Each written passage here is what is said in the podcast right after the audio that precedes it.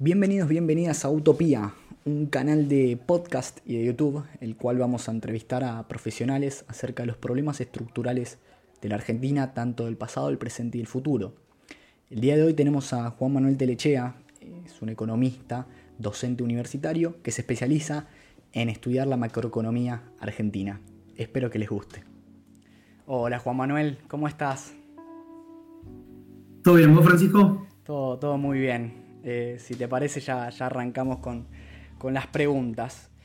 La primera pregunta que te quería hacer es un concepto eh, que me interesa mucho, que es acerca de la diferencia entre crecimiento y desarrollo. ¿En qué se basa el desarrollo y si es necesario crecer para desarrollarse? Bien, está, buena la pregunta, digo, porque es, importantísima la, distinción, ¿sí? O sea, son dos procesos eh, que están muy vinculados, pero hay que diferenciarlos. ¿sí? Uno podría decir que, que el, crecimiento es la condición necesaria, pero no suficiente para, el desarrollo. ¿no? Eh, digamos, el desarrollo, cuando uno piensa que es el desarrollo, uno mira los países eh, como Estados Unidos, eh, no sé, Alemania, Francia, ¿no? Australia, Nueva Zelanda, Canadá, y asocia desarrollo con calidad de vida, con, con ciertas cuestiones básicas que toda la población tiene eh, asociadas con la calidad de vida. Obviamente eh, ingreso, pero también, digamos, cuestión vinculada con la salud, con la educación, con el transporte, ¿sí? en todas las esferas que uno puede pensar eh, está esa distinción. La cuestión, digamos, con el crecimiento, y por eso la idea de pensarlo como una condición necesaria pero no suficiente, es que para desarrollarse primero hay que crecer. ¿sí? Crecimiento se entiende como el aumento sostenido del nivel de la producción de las economías eh, y justamente digamos a, la par que las economías crecen y aumentan su capacidad productiva, eso va de la mano, por definición, ¿sí? porque es una identidad contable económica, con el nivel de ingresos.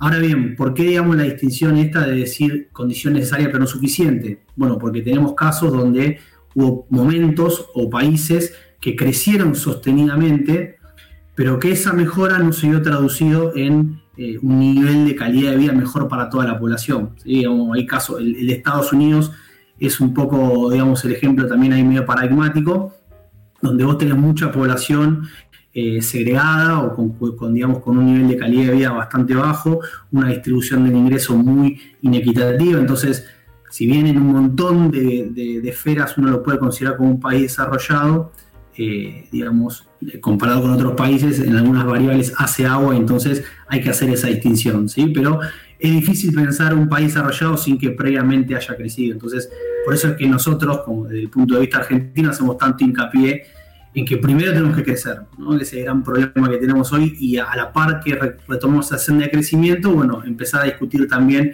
cuál es la senda del, desarrollo. Sí, y bueno, el tema de primero hay que crecer para desarrollarse. Muchos economistas eh, afirman que el principal problema estructural es la restricción externa. Eh, ¿Qué es la restricción externa? ¿De qué manera se puede definir? Bueno, a ver, para tratar de, ser lo más conciso posible, la restricción externa lo que te dice es que justamente uno cuando piensa, ¿no? ¿Por qué un país eh, crece más que el otro. La otra pregunta que se puede hacer es, bueno, ¿por qué el otro país creció menos? Y ahí uno lo piensa como que hay una restricción, ¿no? En ese país hay algo que no le permite crecer de manera sostenida o a la velocidad necesaria en relación al resto del, mundo o los países que estemos comparando, ¿sí?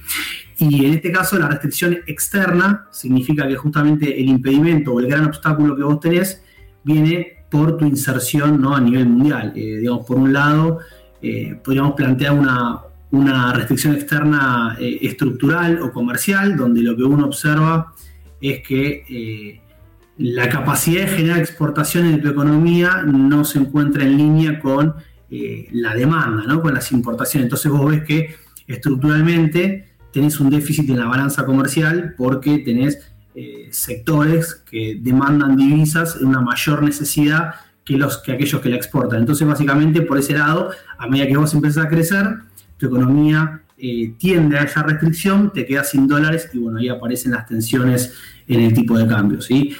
Por otro lado, también está la cuestión financiera, que bueno, nosotros en Argentina como que la vivimos siempre yendo de un lado hacia el otro, ¿no? Pero también está la cuestión de cómo te insertás o, digamos, cómo manejas la parte financiera de esta restricción en términos de, eh, hoy las economías están todas abiertas, integradas financieramente, entonces vos de alguna manera podés aliviar esa tensión a través del manejo de los flujos financieros, como la inversión extranjera directa,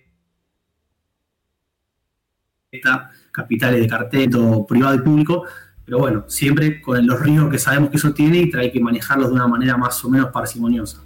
Sí, y eh, con lo que dijiste acerca del tipo de cambio, en varios de tus newsletters derivas mucho en uno que se llama el, algo del serrucho, digamos, el, serrucho de la economía, que nombras la importancia del tipo de cambio real. Eh, ¿Cuál es la importancia del tipo de cambio real en la economía argentina, en macroeconomía argentina? Bien, sí, el, primero voy al tema de Serrucho para, para que entiendan quienes no están en, quienes los newsletters. Uno básicamente cuando ve el crecimiento de Argentina, ¿no? desde los últimos 20 años, desde el 2001, la crisis hasta acá, hubo un crecimiento bastante importante, ¿no? las, tasas, las famosas tasas chinas hasta el 2010, y a partir de ahí la economía presenta un serrucho, una línea recta que tiene movimientos ascendentes y descendentes, pero sin crecer. Entonces, lo que uno ve es que estamos nuevamente en una década perdida, ¿no? 10 años ya ahora con, el tema del con el impacto obviamente del COVID y aún tomando en cuenta la recuperación del año próximo, eh, la economía no va a crecer, ¿no? Entonces, cuando uno compara, estamos en los mismos niveles de, de actividad económica que el 2010 y 2011.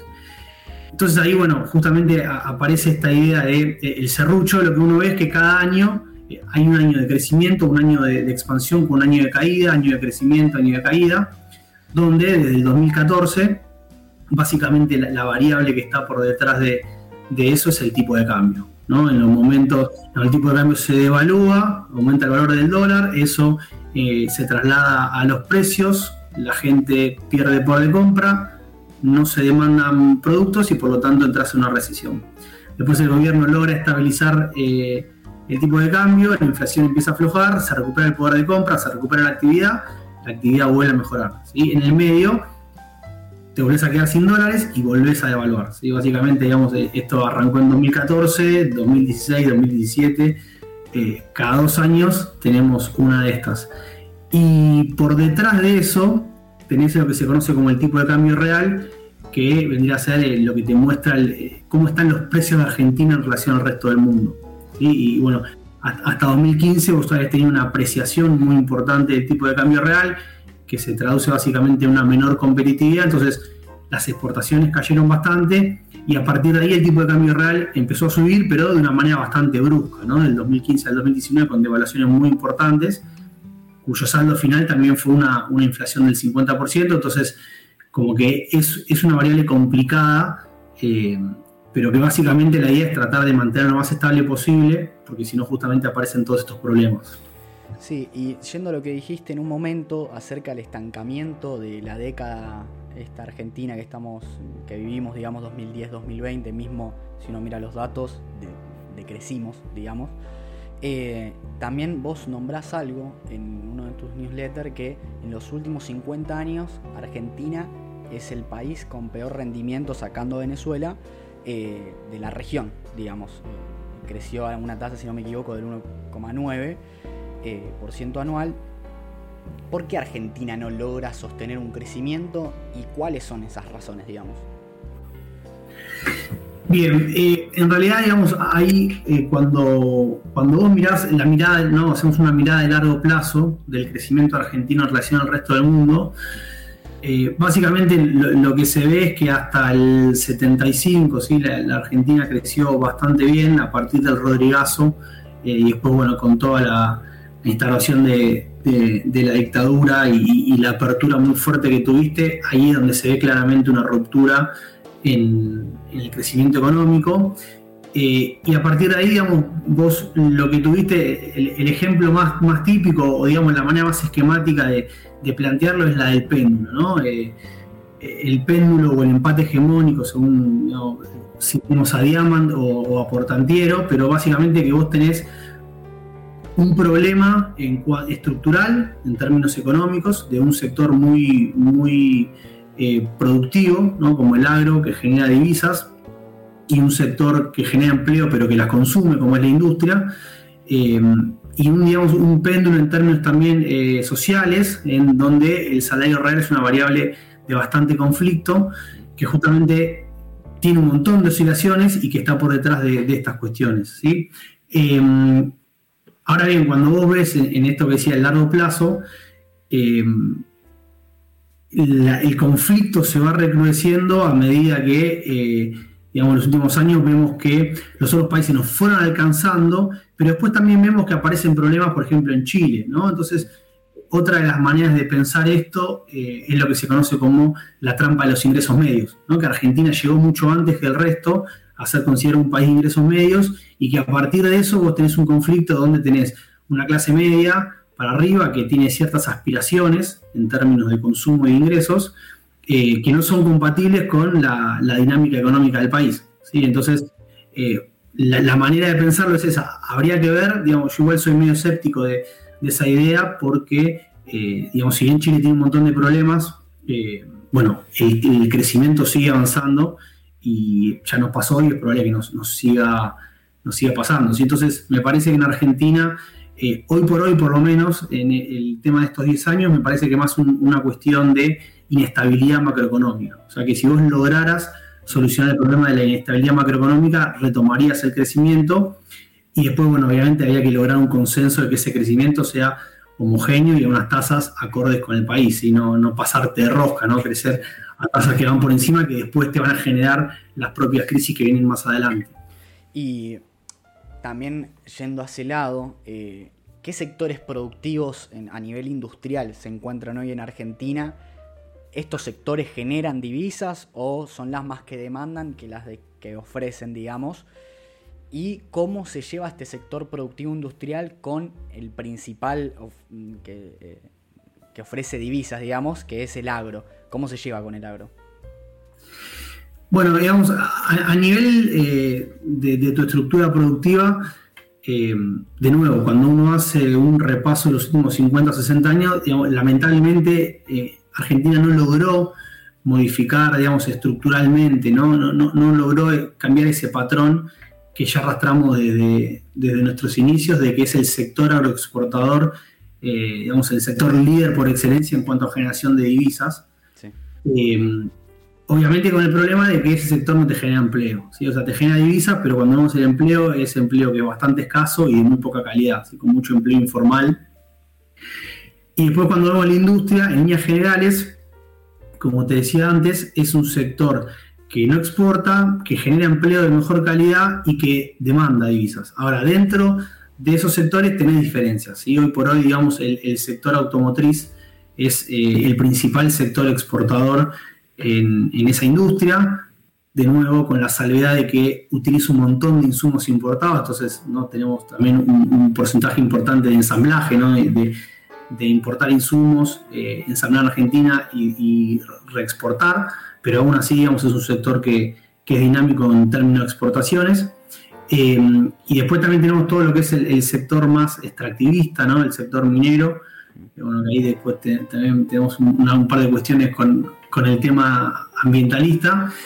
Em, y digamos, el otro sector que es importante, que, en los últimos años creció bastante, bueno, en las últimas décadas, es todo lo que es el sector de software y, tecnología. Em, pero digamos, no mucho más que eso. Entonces después tenés un montón de sectores como electrodomésticos, eh, productos electrónicos, ¿sí? donde vos básicamente importás y a lo sumo ensamblás con todo lo que es la estructura en, Tierra del Fuego. Em, entonces ahí es donde vos a partir de eso lo que deberías tratar de identificar es cuáles son los sectores que están más cerca del nivel de competitividad internacional y tratar de eh, lograr que esos sectores pasen a exportar. Obviamente que por detrás de eso tenés un nivel mínimo de competitividad que tenés que aspirar, que en parte está eh, vinculado ¿no? o afectado negativamente por tu inestabilidad macroeconómica. ¿no? Las, empresas no invierten porque vos tenés un problema actual, entonces te genera una especie de círculo vicioso. Y ya que sacaste el tema, eh, el resto de materias primas, por ejemplo, el anterior eh, capítulo hablamos con eh, Eduardo Gigante acerca del litio. ¿Hay potencial dentro de eso? Digamos, también me puse a pensar el hecho de vaca muerta. ¿Realmente es un sector que da para invertir en un desarrollo económico de acá a 20 años? ¿O el litio además? ¿Argentina puede cumplir un rol importante en eso para generar divisas? Y yo creo que otra cuestión que, siempre es importante destacar, ¿no? Esta idea de que muchas veces uno piensa que hay una especie de conflicto, ¿no? Entre, o, pensar que, lo que está vinculado con el sector minero, con el sector agropecuario o incluso con el tema del petróleo son sectores de baja calidad, ¿no? Por así decirlo. Eh, primero que nada, digamos, en el contexto actual de Argentina, todo aumento de exportaciones es bienvenido, así que los gobiernos deberían tratar de aumentar todo lo que se pueda y de todas maneras, digamos, en, los sectores particulares, eh, por ejemplo en litio o en vaca muerta, bueno, ahí obviamente la discusión pasa eh, no solo por si el sector tiene la capacidad de exportar o no, sino después de quién se apropia ¿no? la renta de esos sectores. Entonces en el litio, bueno, ahí la, gran discusión con cualquiera de estas, de estas cadenas es si vos vas a ser simplemente el, el país que ofrezca la tierra para que vengan empresas, extraigan el litio y después eso se exporte a otros países para procesarlo y transformarlo en baterías, o si vos lográs, eh, digamos, de alguna manera incentivar al desarrollo del sector para que la mayor cantidad de valor agregado se produzca y se exporte en Argentina, así como apropiar ese valor. Eh, yo creo que tanto para el litio como para vaca muerta hay un montón de potencial, pero bueno, siempre es importante que el marco regulatorio eh, ayude y que lo potencie en ese sentido, sino ser simplemente una plataforma de extracción para que otros países se apropien del, mayor valor agregado. Sí, sí, digámosle, agregar valor a la materia prima, que es creo que la gran disyuntiva de, Argentina eh, en la economía, digamos. Bueno, y ya que lo nombraste, ¿qué potencial tiene Argentina a la hora de pensar en la economía del conocimiento? Eh, o el software y demás. Bueno, esa digamos, es, otra de las, de las áreas estratégicas que, siempre se, menciona en estos últimos años. ¿no? Yo creo que ahí hay bastante por, avanzar, eh, sobre todo pensando hoy en día con el tema de la pandemia, ¿no? que, fue como un, un, shock negativo gigante, pero que también impulsó muchísimo todo lo que es la parte de digamos, la relevancia del conocimiento y todo el tema de la conectividad. Eh, y entonces ahí lo que se ve es que Argentina tiene muchísimo potencial porque Argentina tiene mucho capital humano. Eh, eh, en esta idea de que en el futuro seguramente cada vez más tenga un rol muy importante la exportación de los servicios, porque justamente, digamos, bueno, nosotros ahora en este momento estamos charlando y, digamos, sin ningún tipo de... Podría estar en, Pakistán y podríamos tener esta entrevista, eh, entonces, es un apalancamiento que vos tenés ahí para aprovechar es ese. Argentina tiene, tiene buenos recursos humanos, históricamente los tuvo, eh, y todo este salto de conectividad que vos tenés, si lo aprovechás y haces las inversiones adecuadas, ahí de vuelta. Después cuando uno empieza a, hilar un poquito más fino, se da cuenta que hay un montón de cuestiones. Y vos tenés que mejorar mucho el tema de la conectividad, eh, infraestructura tecnológica, así bueno, el tema del 5G. Ahora, todo eso, si vos llegaras a, poder eh, avanzar, bueno, vos podrías pensar en una exportación de servicios mucho más dinámica, apalancada en, software y en diseño, eh, digamos, todas las áreas vinculadas con la parte tecnológica que hoy se demanda un montón. Que entre paréntesis, algo de eso ya se está viendo, eh, pero más bien por la negativa, porque con la brecha cambiaria que vos tenés, digamos, al tener un tipo de cambio tan alto, en términos financieros, bueno, tenés un montón de empresas estadounidenses que están demandando, ¿no? Eh, digamos, trabajadores, trabajadoras argentinas de, software y, de, ese, tipo de áreas, eh, por un tema también de, costo, ¿no? Sí. Y luego, bueno, ya estas dos últimas preguntas, ¿cuáles son las herramientas que tiene hoy en día la macroeconomía argentina como para poder enfrentar esa restricción externa? Bueno, en, realidad eh, yo creo que el, problema y a la vez la, solución es, la falta de consensos, ¿no? O sea, em, primero que nada, bueno, hoy por lo menos parecería haber un mayor acuerdo en la necesidad de tener una, macroeconomía estable, ¿no? Digamos, podríamos resumirlo como que hasta 2015 prácticamente no entraba en esta discusión, por lo menos para, una parte de la, disciplina, y que de 2015 a 2019 como que digamos, fue tal también la inestabilidad que vos tuviste en esos años, que bueno, ahora como decís, bueno, nos pasamos rosca para un lado, nos pasamos rosca para el otro, bueno, ahora parecería, eh, eh, de alguna manera, que estén sentadas las bases para, tener en cuenta lo importante que es tener una economía estable, ¿sí? Porque cuando uno compara con, como decíamos antes, con el resto de los países de la región, son países que tienen estructuras productivas, distribución de ingresos, niveles educativos, todo lo que uno se le ocurra peores que Argentina, y aún así, simplemente con tener una, macroeconomía estable, eh, vienen creciendo más que nosotros hace años. Entonces, lo primero que hay que entender es la relevancia y la importancia de ir hacia esa economía eh, más estable. ¿sí? Y, a partir de ahí, eh, yo creo que es difícil, pero, pero uno cuando dice por cuál es la solución es como que, ah, bueno, pero es bastante sencillo. La, la realidad es que cuando uno mira los casos exitosos de desinflación, como el de Colombia, o el de Chile o incluso el de Uruguay, son casos que tardaron más de 10 años. ¿sí? Casos donde la, reducción de la inflación fue sostenida, pero de manera lenta, 4 o 5 puntos a lo sumo por año, y con un sendero, ¿no? con un objetivo y, digamos ciertas políticas que se mantuvieron durante 10 años. Hoy, si nosotros pensamos mantener una política de 10 años en Argentina, parecería algo imposible. Entonces, ahí es donde yo digo que me parece que que no es tanto un problema de, cómo, de, cuáles son las, recetas para salir, sino de tratar de lograr ciertos consensos básicos, por ejemplo, decir, bueno, el, déficit fiscal importa, ¿sí? Tenés a uno que te dicen que es todo, otros que te dicen que, no, importa, no, bueno, si es una, una, variable relevante, hay que mantenerla en línea. El tipo de cambio eh, importa, ¿sí? Si el tipo de cambio real sea muy arriba es un problema, si se aprecia mucho también es otro problema, con lo cual hay que tratar de mantenerlo estable. Puedes utilizar eh, deuda en moneda extranjera desde ya, siempre hay que utilizarla en niveles razonables y no tampoco pasarnos de rojo como lo hicimos. Es como en Argentina, digamos, vamos ensayando las respuestas, pero las hacemos con un nivel de, digamos, de, no sé cómo decirlo, nos pasamos tanto de rosca que no vamos de un lado al otro, obviamente ahí decimos, bueno, no funciona nada. Bueno, en realidad quizás son cosas que podrían funcionar, pero habría que tratar de no pensarlas para solucionar la inflación en dos años, sino en ocho o diez, eh, porque no vamos a ir atrapados en este círculo vicioso y, cada vez va a ser más complicado de, salir. Sí, y bueno, esta, primero que nada, muchísimas gracias por, venir aquí. Eh, debajo voy a dejar todas las, redes sociales de Juan Manuel y también eh, la suscripción para que vean el newsletter que escribe todos los miércoles en Cenital. Esta se la hago a todos los invitados que vienen. Creo que es complicada para lo que es. Que es si. La voy a cambiar un poco. Que si Alberto Fernández hoy en día te dice tenés que ser ministro de Economía de Argentina. ¿Cuál es la primera política que, realizás? Uf, es, eh, es, una pregunta, yo te diría que más que difícil, eh, no se, no se me ocurriría una sola medida. Ah, no, sí, em, sí, o sea, puede ser un paquete.